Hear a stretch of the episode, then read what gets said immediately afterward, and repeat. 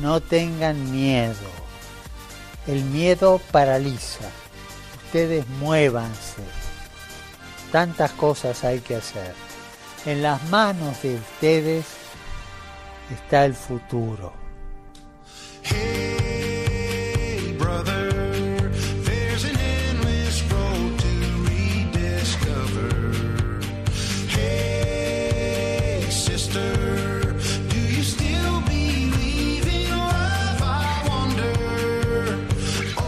Comienza Protagonistas los Jóvenes.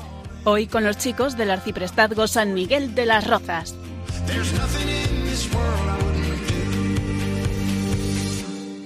Hola España, muy buenas. Nuevamente estamos con todos y cada uno de ustedes recogiendo el pues el testigo que nos da nuestro hermano Roger.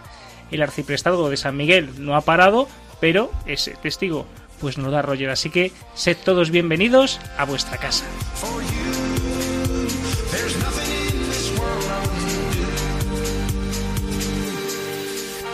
Hoy con nosotros tenemos pues unos grandes espadas, como no, como siempre, el padre Borja Armada.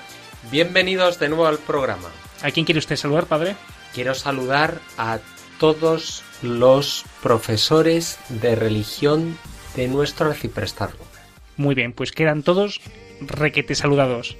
Eric. Hola, buenas. ¿De dónde vienes tú, Eric? Yo de Majadahonda, Santa Catarina Mártir, de la parroquia Santa Catarina Mártir. ¿Y a quién quieres saludar, Eric? Pues a toda Majadahonda. A toda, A que no se quede toda. nadie sin saludar. Muy buenas, Pamela. Hola. Hola, Pan, ¿a quién quieres saludar? Pan, vamos a decir un secreto que su hermana está embarazada. Me imagino que quieres saludar ya pues al, al pequeño, ¿no? Que van a hacer dentro de poco, si Dios quiere. Sí. Eh, también nos acompaña, está con nosotros Mercedes Barrio. Mercedes Barrio es médico de familia y trabaja también en especialidad de cuidados paliativos. Muy buenas, Mercedes. ¿Qué tal, padre? ¿Cómo está? ¿A quién quieres saludar? Yo quiero saludar a, aprovechar a saludar a todos los radioyentes de, de Radio María. Pues muy bien, pues quedan todos, todísimos saludados. Bienvenidos y comenzamos.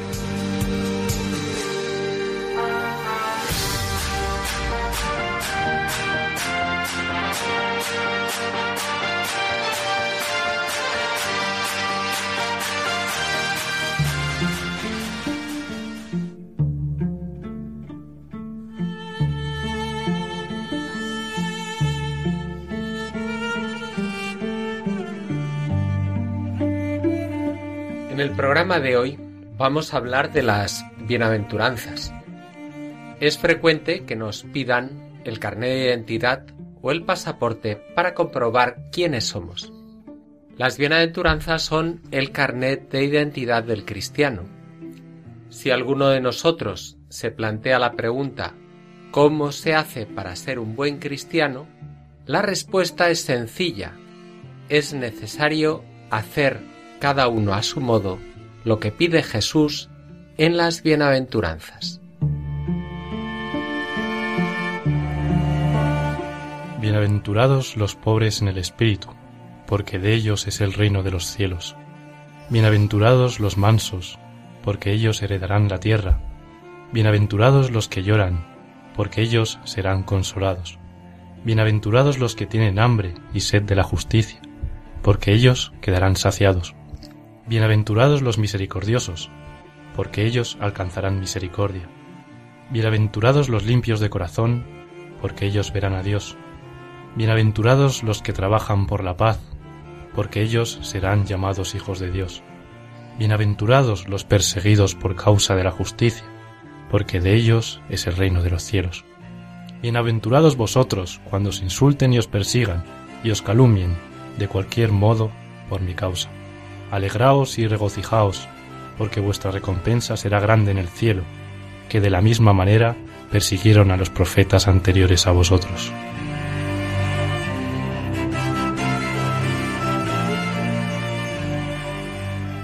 Esta palabra que Dios hoy nos dirige a todos y a cada uno de nosotros, pues nos tiene que interpelar, ¿no? Porque como el padre Borja nos decía en el editorial del programa, el carné de identidad o el pasaporte de el cristiano debe ser justo las bienaventuranzas. Nos define como somos cuando realmente cumplimos la palabra del Señor, en este caso en las buenaventuranzas.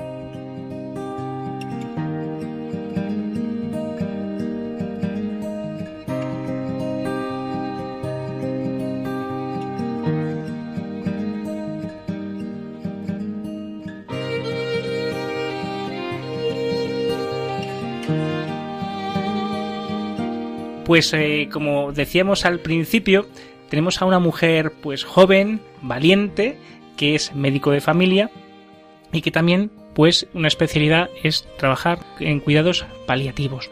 Eh, Mercedes Barrio, muy buenas. ¿Qué tal, padre? Muchas gracias por este asalto a mano armada que te hemos hecho hace una hora y pico. Así que antes de nada te lo agradezco. Nada, aquí estamos. En Mercedes, He oído a veces decir, y me parece que es realidad, que para ser santo primero hay que ser buena persona. Y tú estás día tras día en tu trabajo ayudando a otras personas y tienes cara de buena persona. ¿Qué nos puedes decir sobre las bienaventuranzas o el buen hacer que tenéis? Que sois, buenas personas. Bueno, eh, la verdad es que tengo la, dicha justamente de, tener una, una profesión eh, que está muy relacionada con, con el servicio y con la y con el, eh, el ser bueno, el intentar hacer el bien a los demás. Por lo menos es lo que creo que nos motiva a todos los que trabajamos en el área de, de la salud, eh, o a casi todos. Y, y yo creo que eh, lo que nos mueve justamente, pues yo la verdad es que además eh, he, querido ser médico desde que tengo uso de razón. Desde el, otro día recordaba eh, con, con, mis hermanos que cuando tenía 3, 4 años curaba las heridas de mis compañeros con papel higiénico y agua. O sea que, es decir, que, que siempre me ha brotado eso, ¿no? Pero creo que tenemos la, la suerte, digo, de, de poder estar más contacto o tener más presente el, el punto de la compasión, ¿no? Eh, la compasión hace que en medicina te, te muevas activamente, no solamente por el sufrir, por el dolor del otro, sino por poner todos los medios a tu alcance para poderlo resolver, ¿no? Si no, bueno, quedaría como en una empatía un poco mm, sin mucho, sin mucho, sin mucha finalidad, eh, sino que va más allá. La compasión va mucho más allá. Creo que en este caso, por ejemplo, pues eh, las bienaventuranzas nos pueden decir mucho y de alguna manera es a lo que el cristiano tiende eh, como, como ese signo de esperanza, ¿no? Bienaventurados los que es como el, el futuro de, de lo que nos espera cuando vivimos en esa clave, en nuestro caso, en esa clave de compasión por el otro dice más concretamente, ¿no? Bienaventurados los misericordiosos. Em, yo en mi profesión es lo que, lo que, lo que trato de hacer y lo que trato de ser, ¿no? Em, esa misericordia y esa compasión que me mueve a, a dar mi profesión, mi persona, lo que soy, en bien del otro, eh, con ese matiz que da la enfermedad, la, la vulnerabilidad del ser humano, que yo creo que es uno de los puntos más importantes que nos ayudan a ver lo que realmente somos delante de Dios. eh, es algo eh, impresionante el, el ver cómo cambian las tornas y cambian los valores del ser humano cuando está en la enfermedad, sufriendo la enfermedad, cuando tiene cerca la enfermedad porque un familiar, un ser querido lo está viviendo, o ante la muerte. ¿no? Yo creo que ahí es donde se muestra, primero se muestra la misericordia en una manera eh, pasmosa y vivimos eh, esa, esa bienaventuranza de bienaventurados los misericordiosos, que es lo que nosotros esperamos alcanzar en el cielo, ¿no? Pero aquí es cuando tenemos que darla. Jesús pone un, una bienaventuranza y la relaciona con algo de la vida futura. Y tú trabajas, por lo que has dicho, en un centro de cuidados paliativos, es decir, que tú trabajas entre la vida y la muerte, ves la realidad presente y lo que es ya el futuro cuando ves que se van yendo las personas muriendo. ¿Qué, qué nos tienes algún testimonio, cosas que te hayan impactado a lo largo de tu vida? Pues sí, tengo muchas. Eh, eh, concretamente, puedo recordar ahora eh, un testimonio que además mm, el mismo paciente y lo pudimos compartir en la parroquia de, del Padre Alfonso. El mismo paciente nos grabó un vídeo donde él eh, se había encontrado con Cristo al final de su vida, al llegar al centro donde yo trabajo. Y él eh, daba gracias a Dios por cada cosa que tenía. Y había sido capaz de darse cuenta de que todo lo que había hecho mm, no había tenido sentido en sí mismo, sino que ahora cobraba sentido, su sufrimiento cobraba sentido cuando se dio cuenta de que Cristo estaba con él, cuando comprendió que, que la muerte no era el final, cuando se dio cuenta de que los seres queridos que tenía a su alrededor, que tanto tiempo habían estado, pero que él no había hecho ni caso, ni caso.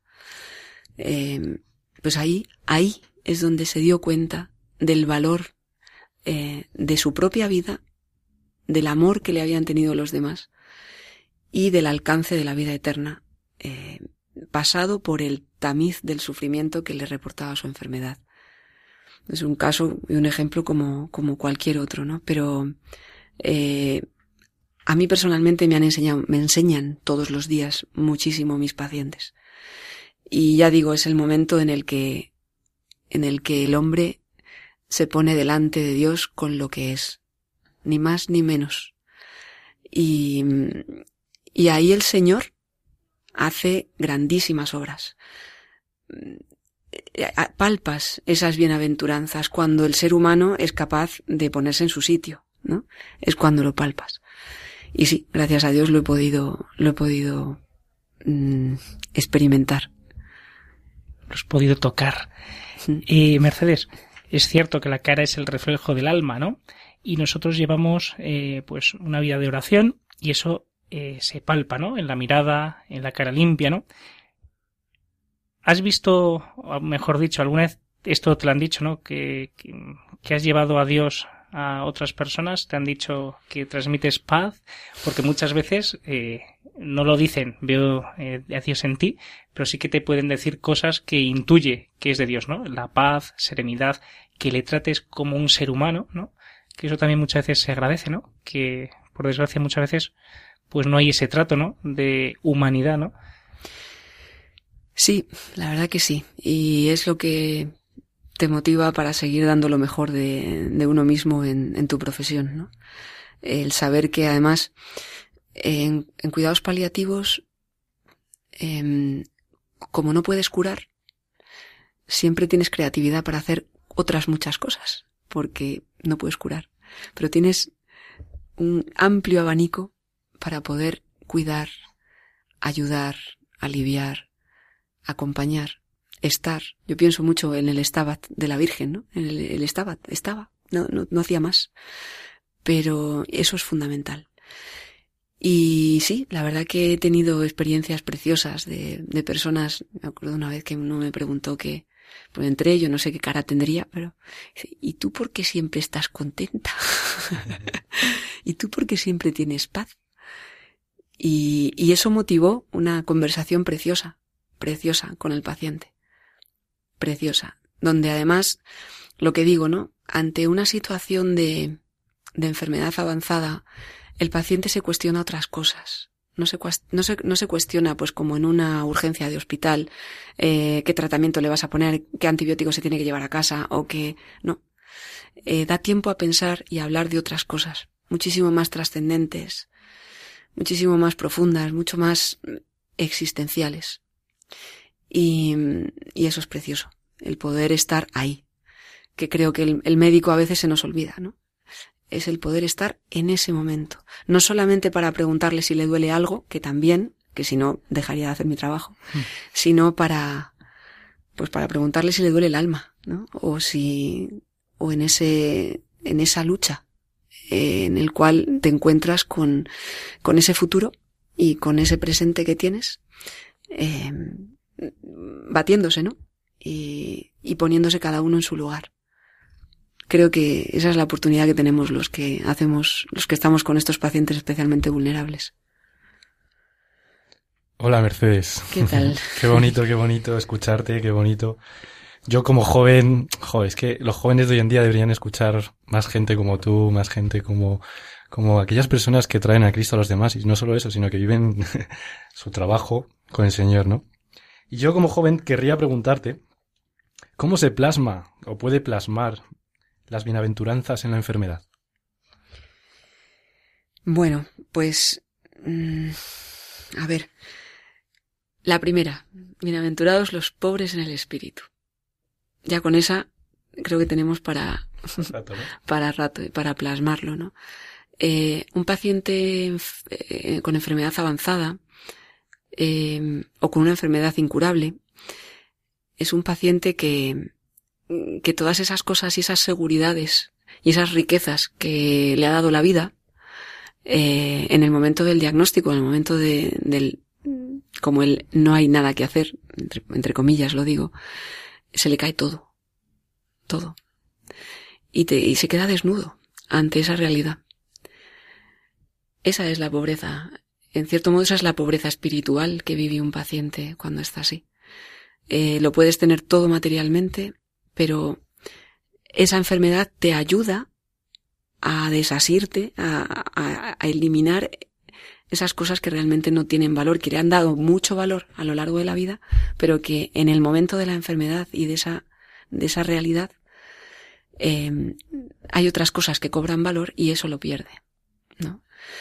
Eh, yo creo que los pobres en el espíritu eh, va por ahí, ¿no? Un poco la cosa, el, el, el darnos cuenta de que somos pobres delante de Dios, de que somos lo que somos, ni más ni menos, y que lo que somos lo somos por Él, no lo somos por nuestros propios méritos, ¿no? Yo creo que esa es la mayor pobreza de espíritu y en esa pobreza es donde sabes que vas a ser rico, Si lo pones en Cristo, si esa, si esa enfermedad, si esa muerte, ese abandono lo pones en Él. Eso se ve mucho con los enfermos y antes cuando me ha preguntado el padre Alfonso, se me, se me olvidado decirlo, ¿no? Pero que no solamente es que, que yo haya experimentado el, el que alguien haya recibido de mí, sino que yo he recibido mucho de los pacientes que, que han vivido y que han muerto eh, con una fe férrea, con una fe recia. A mí me han dado un testimonio de vida y de muerte que eso no se aprende en ningún libro. ¿no? Personas que, que son, han sido cohere- coherentes con su fe y que al final mm, te llevas lo que has, lo que has, lo que has ido sembrando a lo largo de toda la vida, ¿no? Y cómo el Señor les ha ido cuidando hasta el final, ¿no? Sin, eh, no digo sin sufrimiento. El sufrimiento está, porque la cruz está, y esa no hay quien te la quite. Pero es de otra manera, completamente distinto. Vivir la, el sufrimiento de una, de una, de una enfermedad terminal con fe, eh, con esperanza, saber que estás eh, al otro lado de la cortina, ¿no? Eh, a vivirla con, con desesperanza y, y con, y con, y sin haber experimentado la pobreza de espíritu.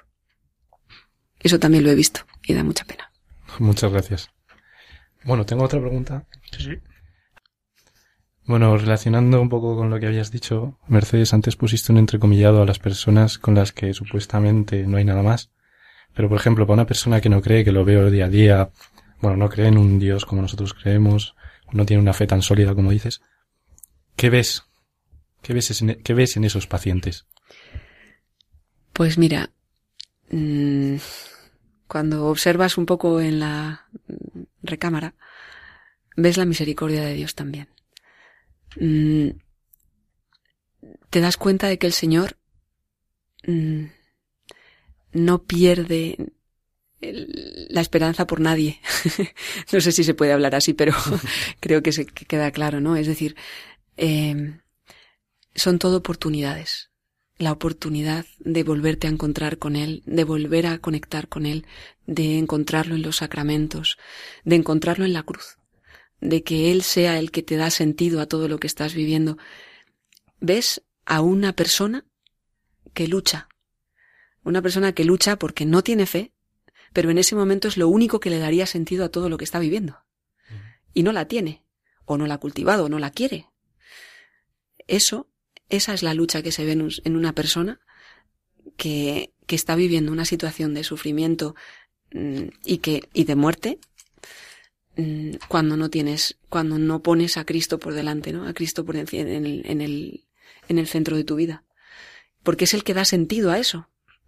Eh, vivir toda la vida y saber que nos vamos a morir, pues entonces es que es que no eh, no van a sería o sea no es que Cristo ha resucitado y entonces es que luego todo eso cobra sentido. Pero si no lo ves así la desesperación es enorme.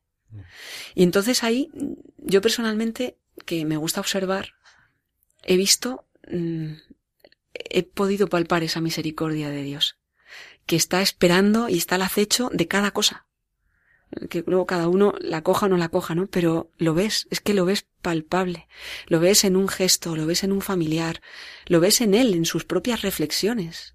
Pero hay personas que pueden dar el paso y hay personas que, por lo que sea, por lo menos externamente no lo, no ves que den ese paso, ¿no? Y, y, y bueno, pues eso también ayuda mucho a, a, a pensar a pensar cómo reorganizarse uno, ¿no? Y cómo, y cómo encarar eh, la, la, propia muerte. Yo, vamos, todos los días no hay día que reflexione sobre mi propia muerte o sobre mis propios seres queridos. Porque es algo que hay que solucionar. es algo que a veces hay personas que estamos mm, todo el día con, con, con estas realidades y que no lo tienen solucionado. Y eso eh, creo que cada uno tiene que, es algo que tenemos que gestionar porque es algo, es algo muy gordo y que nos va a pasar a todos. Y que además, como uno lo centre y se dé cuenta y comprenda el misterio del, el misterio de Cristo en, en nuestra vida, en nuestra muerte y en nuestra resurrección, tenemos una parte del camino bastante elaborada ya.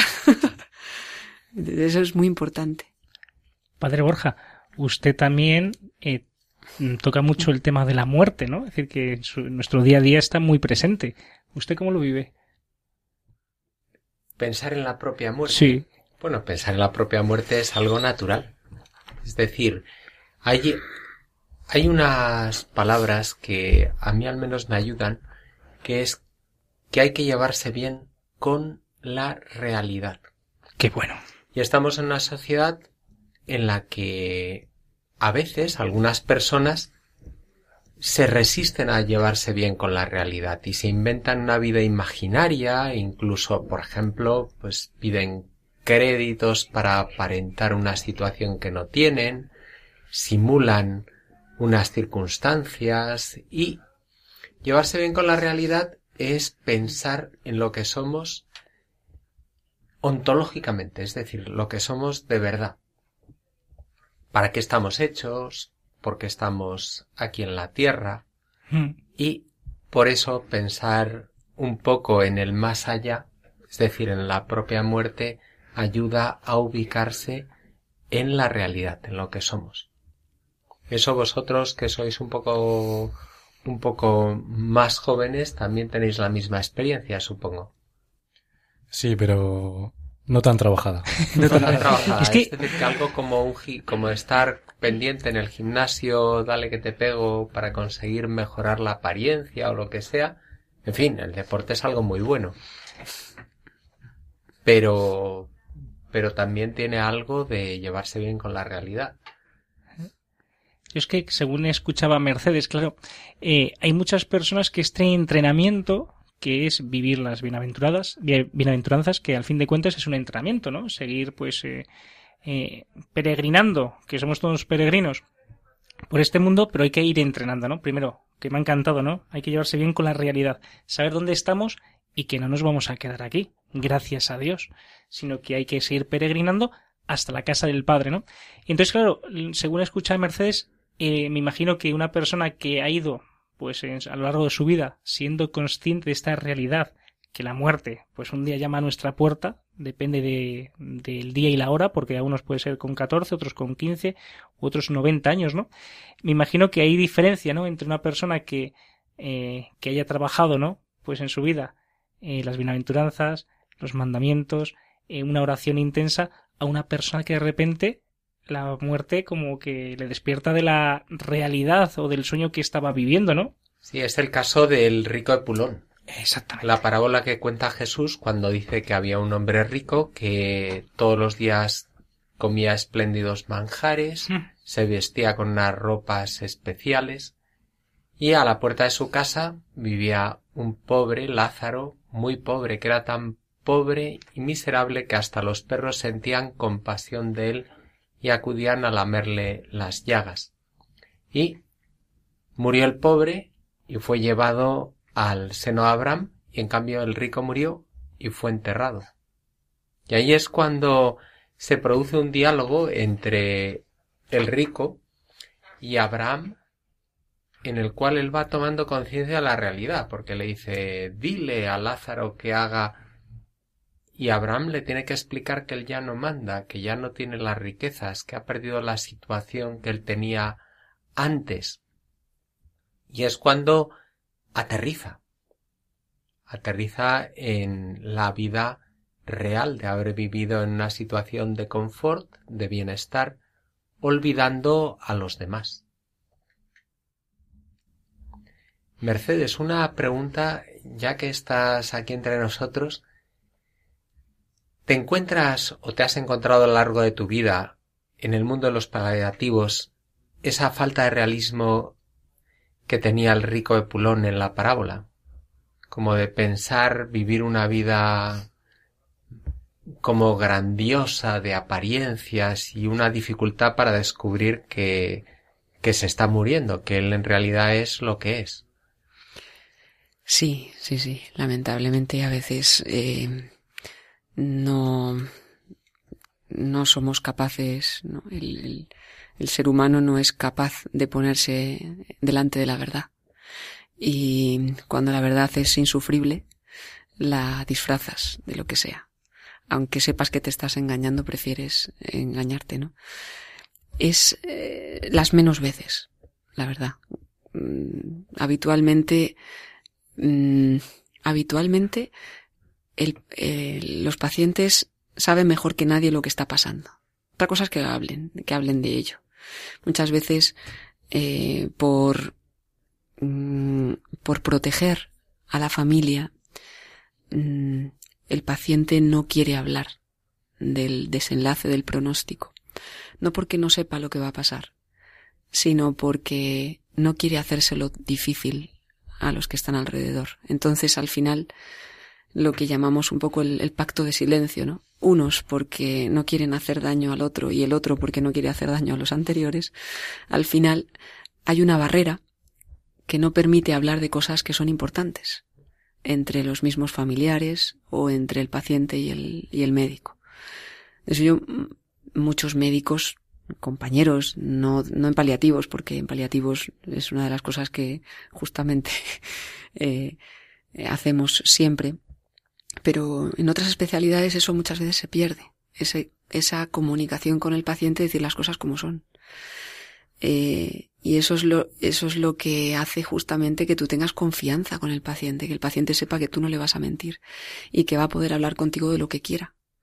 Darle esa mano al paciente es algo importantísimo, que a veces no lo hacemos. ¿Por qué? Porque a nadie le gusta dar malas noticias y a nadie le gusta, lo que he dicho antes, encarar una situación que ni siquiera yo la tengo resuelta conmigo mismo. Entonces, hablarle de alguien de que las cosas no van bien y de que su enfermedad no tiene cura y que hay un pronóstico de, pues, es ponerte delante de una realidad muy dura eh, y como tú no quieres, no la quieres para ti porque no la has resuelto, eh, pues no sabes cómo manifestársela al otro. Es como un teatro, que todos simulan Eso es. que está bien, que no pasa nada. Pero el paciente lo sabe. Si es que lo mejor de todo Todos es que el lo paciente lo sabe. O sea, el paciente, por eso digo que está, que se ve muy, mucho el, el- la mano de Dios detrás, porque el paciente tiene un, tiene una intuición de que las cosas no van bien. Otra cosa es que lo hable con uno, con otro, pero él, eh, el paciente mejor que nadie, a uno no le engañan con eso. Y al final de la vida ya las cosas, eso, cobran su sentido y su verdad. Entonces, ahí ya no hay tapujos. Entonces, ahí uno se los puede poner, que es lo que usted me estaba diciendo, ¿no? Que eh, sí que, sí que te los puedes poner y hay gente que muere con ellos puestos. Y eso podría ser como un desarrollo de toda una vida de tapujos. Es decir, de no hablar las cosas, de darse cuenta. Sí. Sí.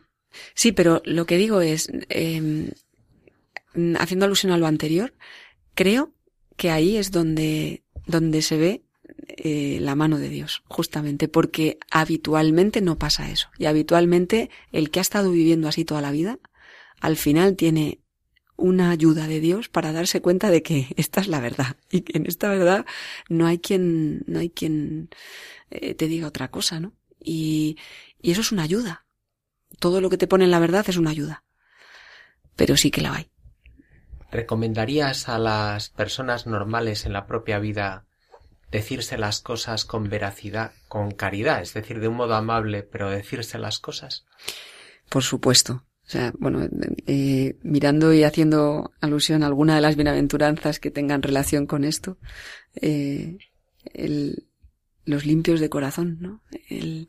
La sinceridad, la veracidad es la que nos permite mirar con, con pureza las cosas, sin remilgos, sin estar eh, y qué querrá decir o qué dejó de decir o cómo o, o estar siempre eh, un poco de, de cara a la, a la, galería, ¿no? El qué pensarán, cómo van a, qué van a pensar de mí.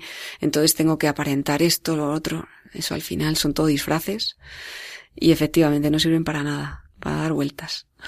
Sí, ocultar la, la verdad eh, de pro, una propia eh, experiencia que tengo yo de una persona querida que se estaba muriendo, ¿no? Y decirle a un familiar, oye, eh, llama a un sacerdote, en esa época yo no era sacerdote, digo, llama a un sacerdote y que le dé la unción de enfermos. Y me dijo, no, es que se va a asustar. Digo, no, no es que se asuste, es que se va a morir. ¿No? que, pero es negar, negar la evidencia. No es que se va a asustar, digo, no, perdona, si es que está muriendo. Más, más susto que ese ya no, no va a tener, ¿no?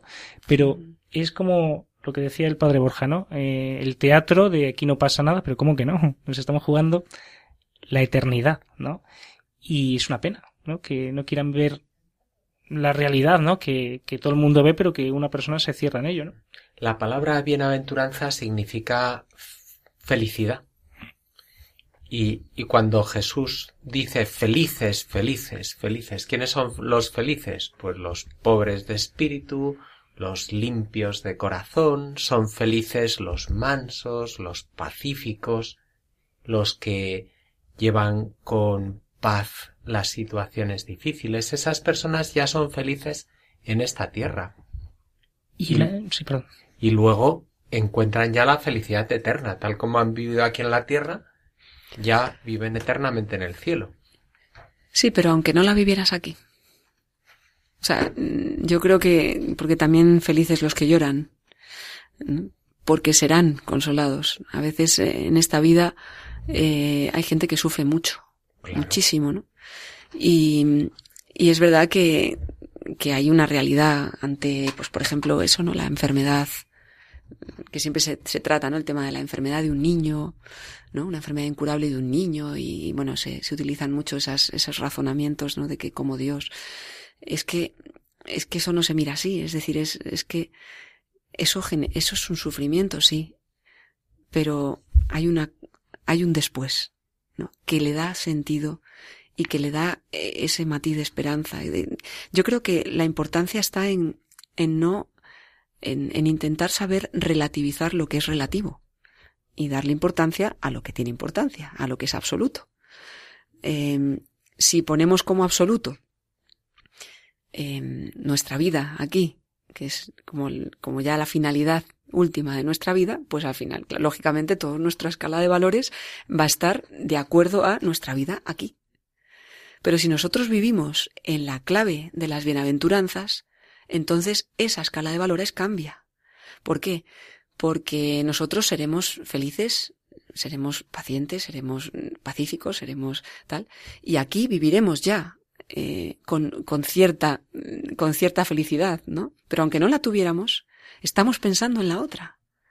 Y eso ya cobra sentido. El, eso ya nos hace cobrar un sentido. Entonces, yo creo que la clave está ahí, en que nos demos cuenta de que la escala de valores está de acuerdo no a una vida que se acaba, sino a la vida verdadera. Ahí es donde todo se coloca en su sitio. ¿no? Es reflejar la vida verdadera ya en esta tierra. Yo creo que sí. Y sabernos peregrinos, que no nos vamos a quedar aquí y que vamos a llegar tarde o temprano a nuestra meta final, que es el reino de los cielos. Y a mí me encanta, me encanta hablar de la muerte porque para mí es el paso a la vida eterna y hay que pasar por ella cuando queramos y cuando el Señor quiera. Pero que bueno, que, que la muerte nunca hay que tenerla miedo, sino hay que llamarla por su nombre, ¿no? Hermana muerte y que es el paso a la vida eterna. Así que eh, vamos a, a continuar pues peregrinando, ¿no? Como buenos peregrinos por esta por esta vida que Dios nos regala y que nunca olvidemos que hay que mirar alto, muy alto, que es al fin de cuentas hasta el reino de los cielos y que hay que empezar a construirlos ya desde aquí. Y, y ser buenos, es decir, Y que vivir las bienaventuranzas es ser buenos. Eso es una pequeña recomendación, típica experiencia que tenemos, que es cuando te encuentras en una situación un poco complicada, en lugar de jugar al ajedrez, pues ser buenos. Y, y para eso ayuda mucho leer una y otra vez y tenerlas en la cabeza.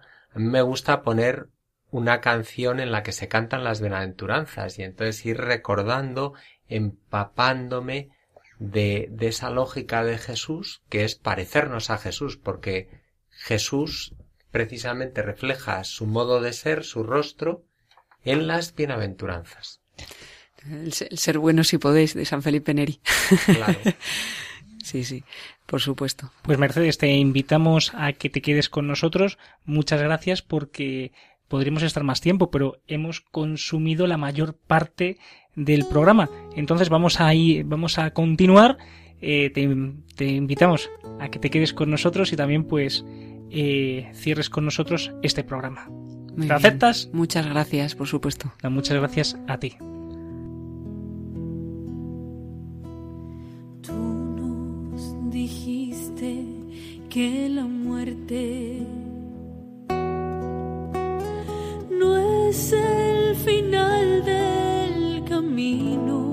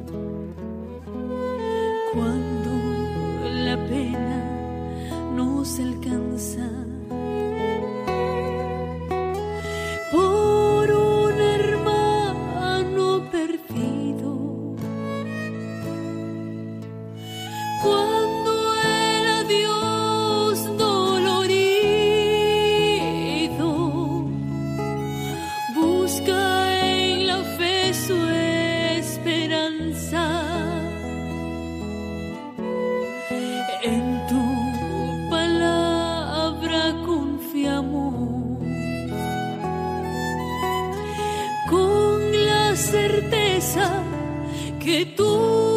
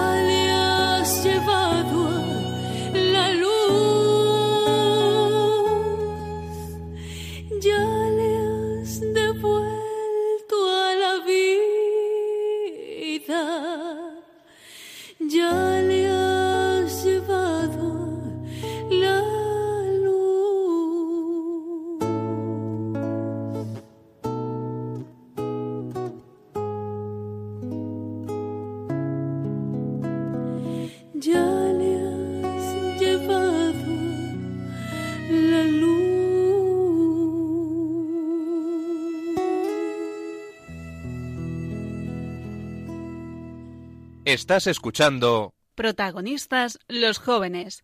con el arciprestazgo de San Miguel de las Rozas.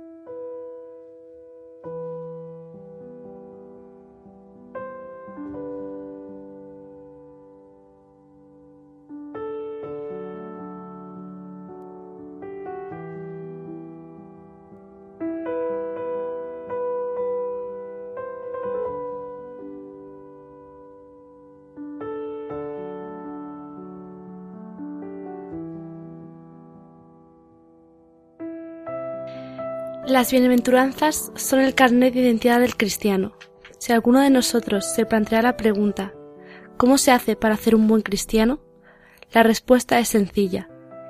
Es necesario, necesario hacer, cada uno a su modo, lo que pide Jesús en las bienaventuranzas.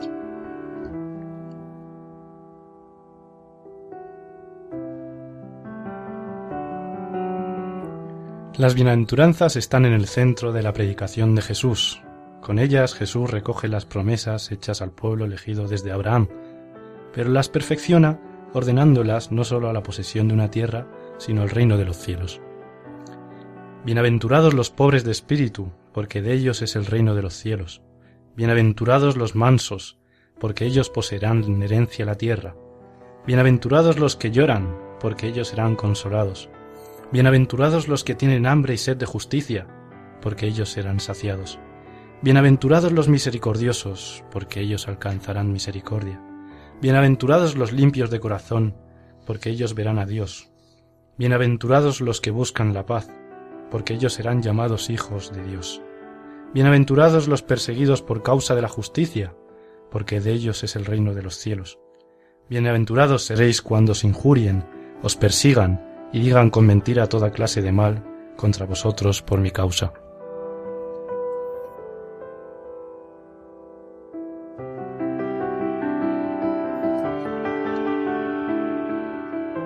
Las bienaventuranzas dibujan el rostro de Jesucristo y describen su caridad. Expresan la vocación de los fieles asociados a la gloria de su pasión y de su resurrección. Iluminan las acciones y las actitudes características de la vida cristiana. Son promesas paradójicas que sostienen la esperanza en las tribulaciones anuncian a los discípulos las bendiciones y las recompensas ya incoadas, quedan inauguradas en la vida de la Virgen María y de todos los santos.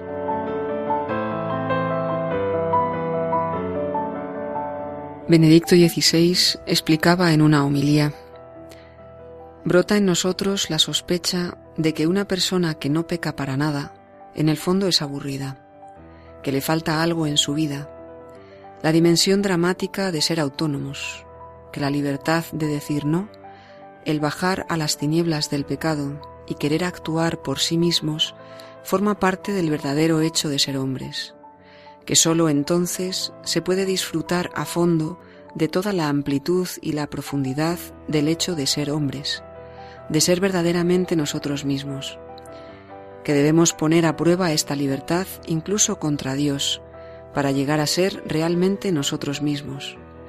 En una palabra, pensamos que en el fondo el mal es bueno, que lo necesitamos, al menos un poco, para experimentar la plenitud del ser.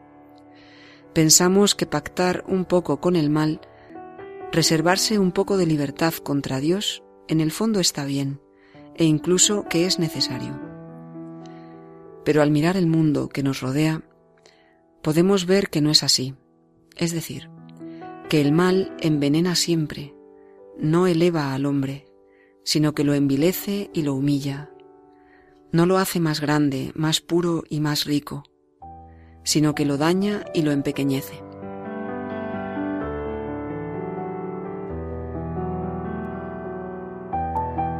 En el Catecismo de la Iglesia Católica, en el punto 1726, leemos Las bienaventuranzas nos enseñan el fin último al que Dios nos llama, el reino, la visión de Dios, la participación en la naturaleza divina, la vida eterna, la filiación, el descanso en Dios.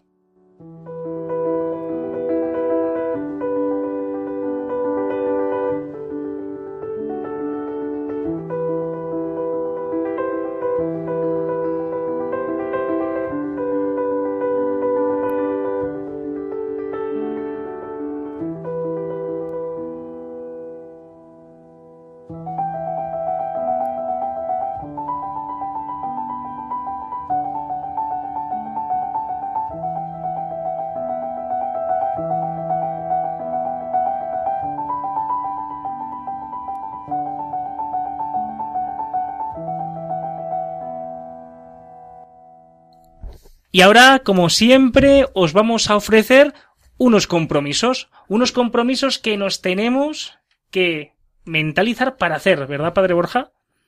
Claro, eh, las, las palabras que nos ofrece Jesús siempre nos llevan a hacer resoluciones concretas. Y hay que comprometerse para también ser verdaderos.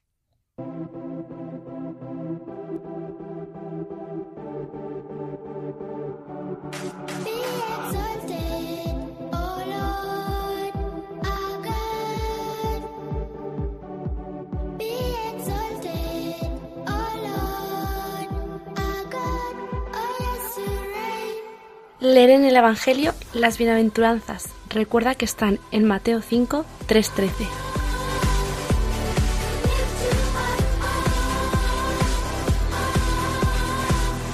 ¿Cómo quieres ser feliz? Hacer feliz a los demás y vivir para siempre en el cielo. No pactes con el mal, decídete a ser siempre bueno.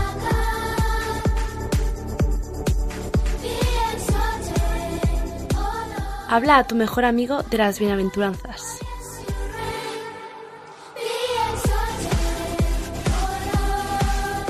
Examínate y haz oración con las bienaventuranzas para liberarte de la autosuficiencia.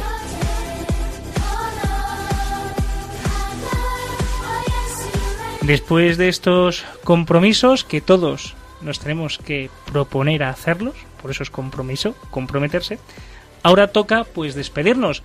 El padre Borja concluye.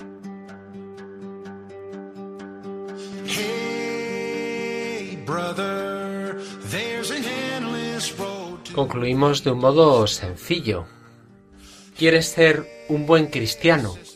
Que todo el mundo al verte pueda decir, este es cristiano. Muestra el carnet de identidad, que son las bienaventuranzas. Aprende de Jesús, el camino que nos ha enseñado.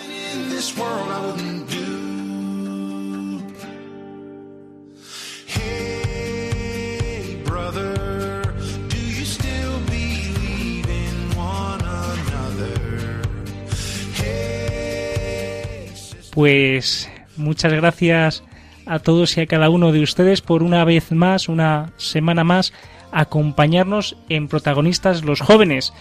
Un saludo muy fuerte a Mónica, a Ángel de San Sebastián, a nuestros amigos de Bilbao y a todos los que nos escuchan, que son muchos, gracias a Dios. Pues Padre Borja, muchas gracias.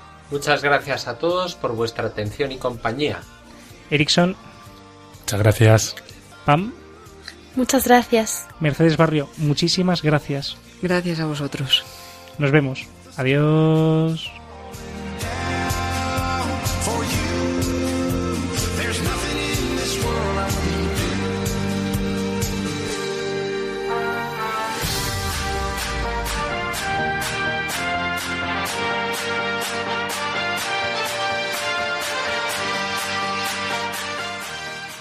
Y así concluye Protagonistas los jóvenes. Hoy con los chicos del Arciprestazgo de las Rozas en Madrid.